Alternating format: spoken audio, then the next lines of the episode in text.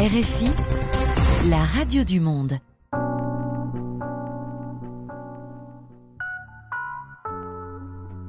Bienvenidos a una página a la vez con ustedes Ángela Suazo como cada martes a las 6 de la tarde con una retransmisión los miércoles a las 8 y 30 de la mañana a través de esta RFI Santo Domingo. Este es un espacio para hablar de libros. En el programa de hoy conversaremos con la escritora española Marta Núñez. Decía José Saramago que los escritores hacen literatura nacional y los traductores la literatura universal. En mi conversación con Marta, pues me surgió ese interrogante de si la poesía es intraducible, eh, que es una posición que se ha justificado durante muchísimo tiempo, porque tratando de salvar en, en, esa nueva versión algo tan sutil como el alma de un texto, el espíritu, la esencia, que va más allá de la simple atención a las palabras, hasta qué punto es posible ¿no? traducir la poesía o es intraducible. Tenemos poetas y escritores como Eduardo Moga, que ha hecho traducciones de Bukowski, de Ramón Llull, de Rimbaud, de Faulkner e inclusive Walt Whitman, y él sostiene que no. Otro poeta traductor, Jordi Doss, dice que ha buceado entre los versos de escritores como Paul Auster, William Blake, Eliot Oren, Smith, Carson, y él afirma que si la poesía es una forma de energía verbal, pues ni se crea ni se destruye, solamente se transforma y que la poesía se transforma en la traducción y el poema resultante es otro y a la vez el mismo. Los buenos eh, traductores, lo sepan o no, son poetas porque ejercen además un, raro sacrificio que es el de poner el propio talento al servicio de otro talento. El, el, traductor de poesía, más que enfrentar en su trabajo el dilema de la rima, la métrica, la cadencia, debe de ser fiel o más fiel al aroma, al universo que se abre en ese verso. Nuestra entrevistada tiene publicado un libro que fue escrito a dos voces y en dos idiomas, una manera especial y mágica de transmitir una emoción y desmitificar la barrera del lenguaje. Así iniciamos una página a la vez.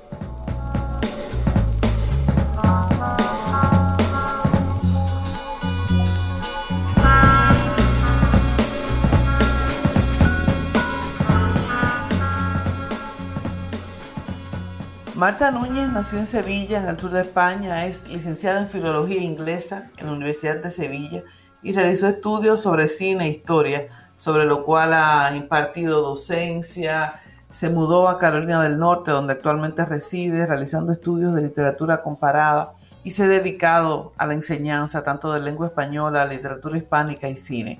Sus críticas de cine están publicadas en blogs y periódicos y trabaja como escritora y traductora de exámenes de comprensión lectora. Desde 2018 es curadora del ciclo de poesía Paradiso que tiene lugar en el Chapel Hill y desde el 2018 también organizada de los salones literarios Moon Palace. Conversemos con Marta.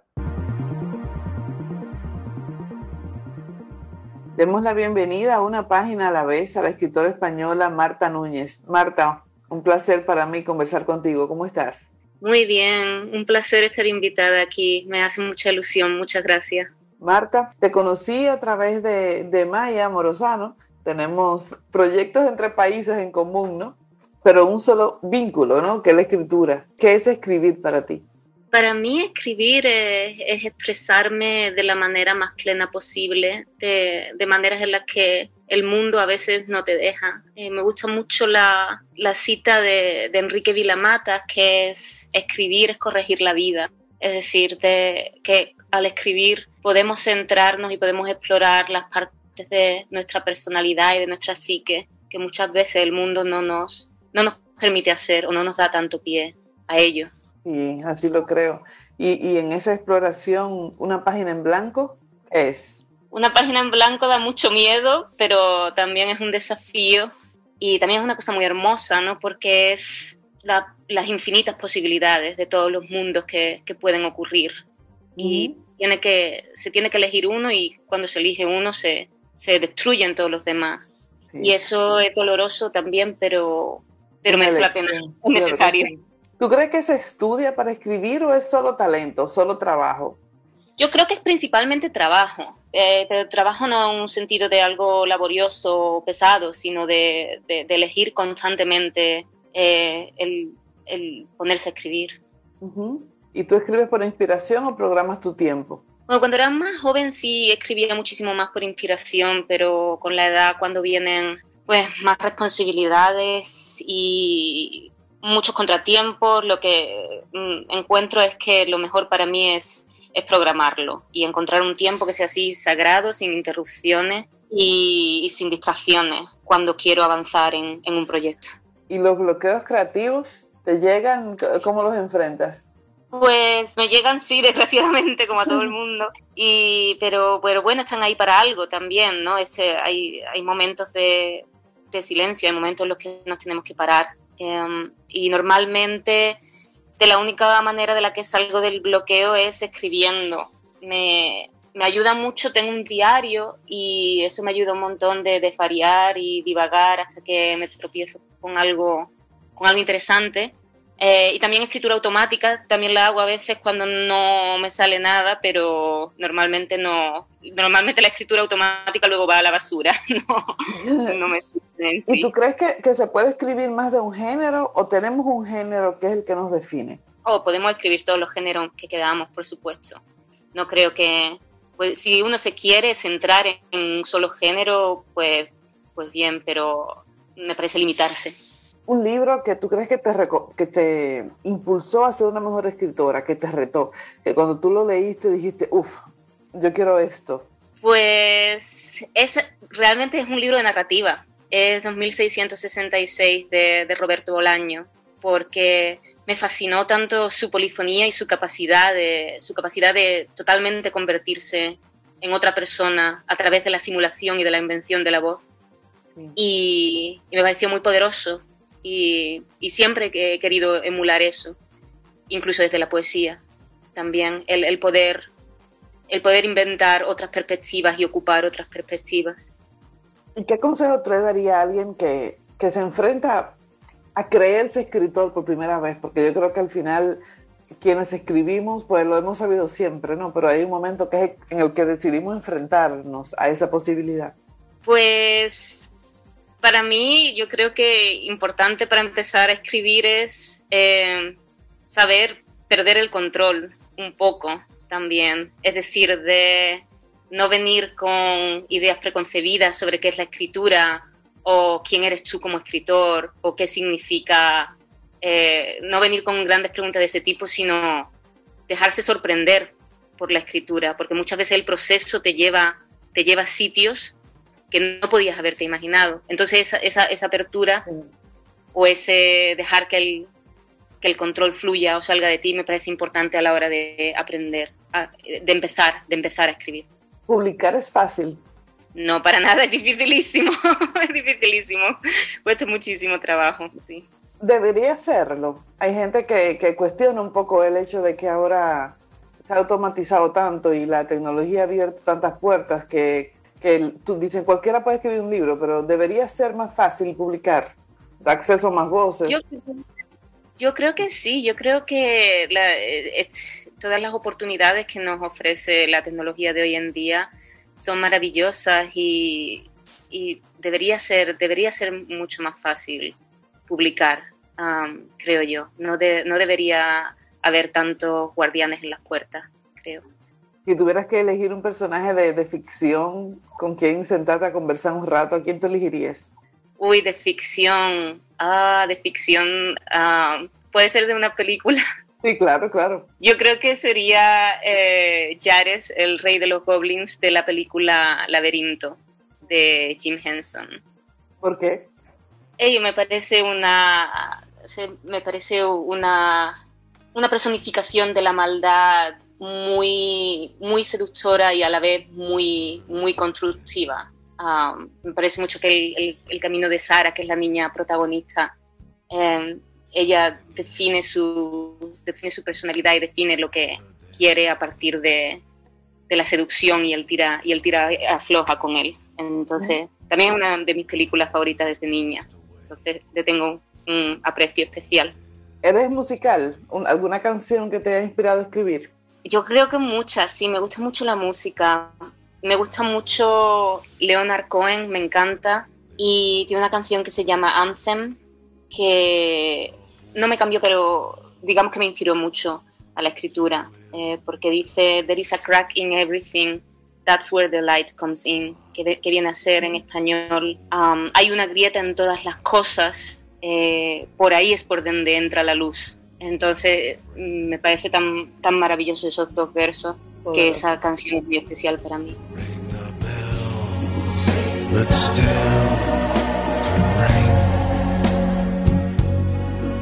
Forget your perfect offering.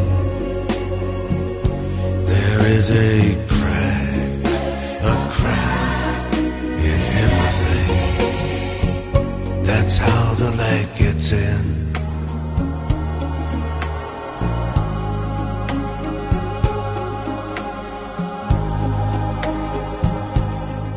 ¿Qué lees?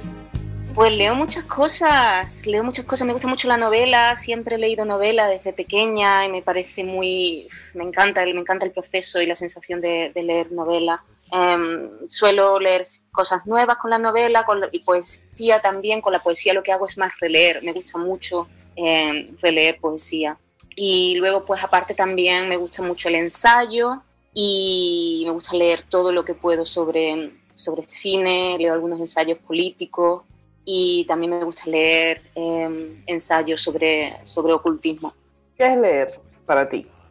Para mí leer es, em, es aprender y suena así un poco cliché, pero para mí es verdaderamente eso, porque aprender es, expandirse, no hacerse más grande en todas direcciones, ocupar más, espacio y, y, y vivir más de alguna manera. ¿Y prefieres leer digital o físico? físico, físico, físico, físico. Yo no puedo con el digital, me cuesta muchísimo trabajo, me parece incluso doloroso. A veces leo mm, por necesidad en mi computadora, pero, pero me gusta muchísimo más una página impresa. Me da muchísimo más placer, tengo más retentiva. Para mí no hay punto de comparación. ¿Puedes leer varios libros al mismo tiempo?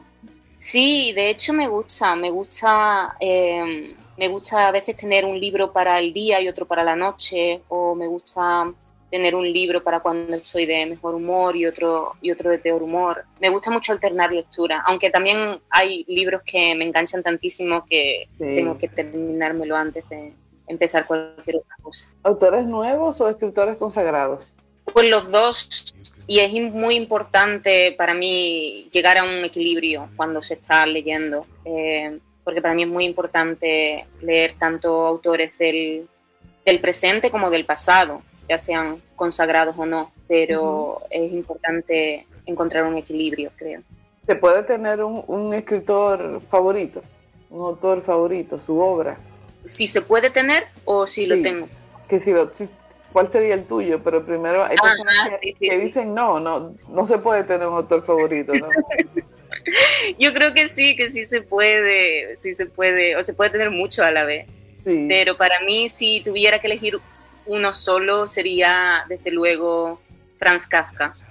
Em, porque eh, cuando lo leí me rompió los esquemas de, de una manera muy fuerte, eh, no solo creativa, sino vitalmente, y, y me lo sigue rompiendo. Creo que todavía sigo aprendiendo de la manera en que Kafka me, rompió los esquemas. Y es muy, eso es muy, muy, muy valioso para mí.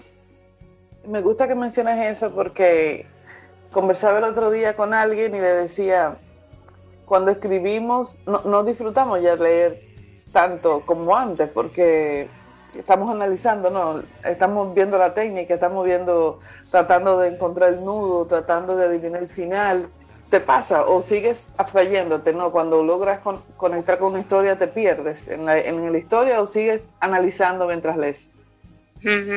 Sí, ah, yo intento, intento perderme en la lectura, pero también cuando caigo en el análisis procuro disfrutar de ello, porque yo creo que el análisis no solo hace que disfrutemos menos en ciertos aspectos, sino que en otros hace que disfrutemos más de, la apreciación de cómo, cómo se han construido las cosas, cómo se ha hecho la arquitectura del, relato.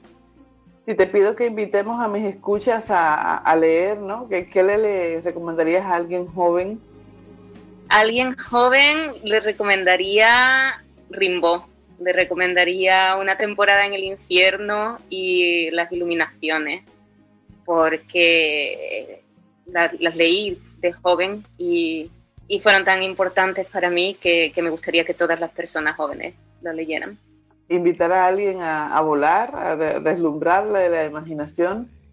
De deslumbre de la imaginación, eh, nuestra parte de noche de, de Mariana Enríquez, porque tiene, eh, es un ejercicio de, imaginación sublime y te, te, saca de este mundo. ¿no? Si estamos hablando de volar, te saca de este mundo por, por vía aérea. Así que recomendaría mucho esa novela de, de, Mariana Enríquez. ¿Y alguien que quiera crecer? Alguien que quiera crecer diría eh, Contra Natura de Huismans. Se ha traducido de distintas maneras. también está traducido como a contrapelo. Y es un crecimiento, no es un crecimiento estándar, digamos, es un crecimiento retorcido y oscuro, pero es crecimiento al fin y al cabo. Entonces lo recomendaría en ese sentido. Bueno, y alguien que quiera conocer tu voz, ¿qué le recomendarías que leyera tuyo? Bueno, pues lo que, lo que está publicado, lo que está disponible es eh, Pronombres Siderales, Starry Selves, que lo escribí con la querida, con la querida Maya Morosano, y está en, en Turba, es una editorial argentina, se publicó en 2019. Y está en, tanto en inglés como, como en español, es bilingüe. así que se puede leer en los dos idiomas. Bueno, bueno, con esa invitación a leer a Marta, con Maya en sus poemas en español e inglés, tengo el libro que lo recibí desde Argentina con toda la felicidad del mundo y, lo recomiendo. gracias Marta por acompañarme y por compartir con nosotros en una página a la vez.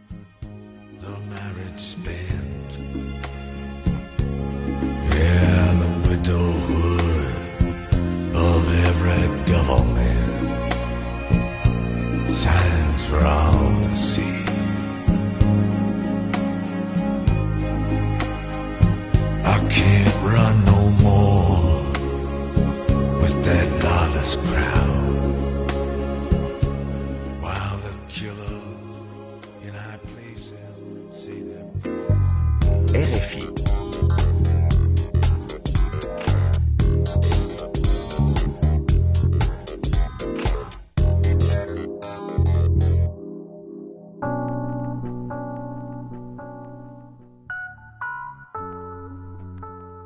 Nos despedimos hoy, no sin antes invitarles a buscar el poemario bilingüe Pronombres Siderales, publicado por Editorial Turba en el 2019, un, libro publicado con la escritora Maya Morosano, que ya estaba en nuestro espacio. Busquen también su entrevista en la página de, y en el podcast. Y recuerden que cada semana nos encontraremos aquí los martes a las 6 de la tarde con una redifusión los miércoles a las 8 y 30 de la mañana y en nuestra cuenta de Mixcloud bajo el usuario RFI Santo Domingo. Estamos disponibles en todas las plataformas de podcast. Los invito a acompañarme a hablar, de leer y de escribir, ya que me sigan en las redes sociales como Ángela Suazo y en la página www.terretoaleer.do. Sigan en sintonía con esta frecuencia. Hasta la próxima.